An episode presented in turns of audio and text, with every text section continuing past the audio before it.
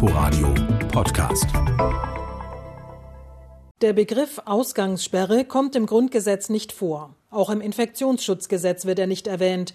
Doch dort ist in Paragraph 28 die Grundlage gelegt für die Verhängung einer Ausgangssperre.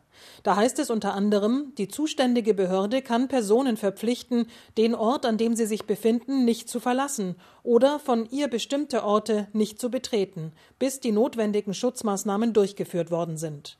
Und weiter steht da, die Grundrechte der Freiheit der Person, der Versammlungsfreiheit und der Unverletzlichkeit der Wohnung werden insoweit eingeschränkt.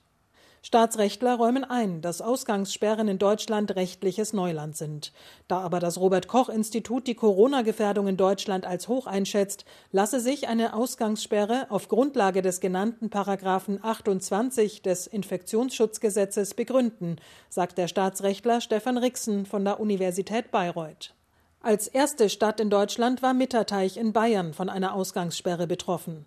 Dort wurde sie unter anderem mit Lautsprecherdurchsagen und Handzetteln bekannt gemacht. Laut der Anordnung des zuständigen Landratsamts ist das Verlassen der häuslichen Unterkunft ohne triftigen Grund untersagt. Die Bürger dürfen das Haus aber in Ausnahmefällen verlassen. Dazu gehören der Gang in den Supermarkt, in die Apotheke oder zur Post, zu Sanitätshäusern oder zu Optikern und zum Geldabheben. Auch der Arztbesuch ist gestattet, Tanken an Tankstellen ist ebenfalls erlaubt. Hilfeleistungen für Bedürftige, notwendiger Lieferverkehr sowie die unabdingbare Versorgung von Haustieren, sprich Gassi gehen, bleiben ebenfalls gestattet.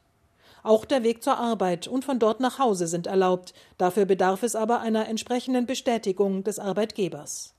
Die Ausgangssperre wird polizeilich überwacht und es drohen Strafen für jene, die sich nicht an die behördlichen Vorgaben halten. Laut 75 des Infektionsschutzgesetzes kann eine Zuwiderhandlung mit Freiheitsstrafe bis zu zwei Jahren oder Geldstrafe geahndet werden. Inforadio Podcast.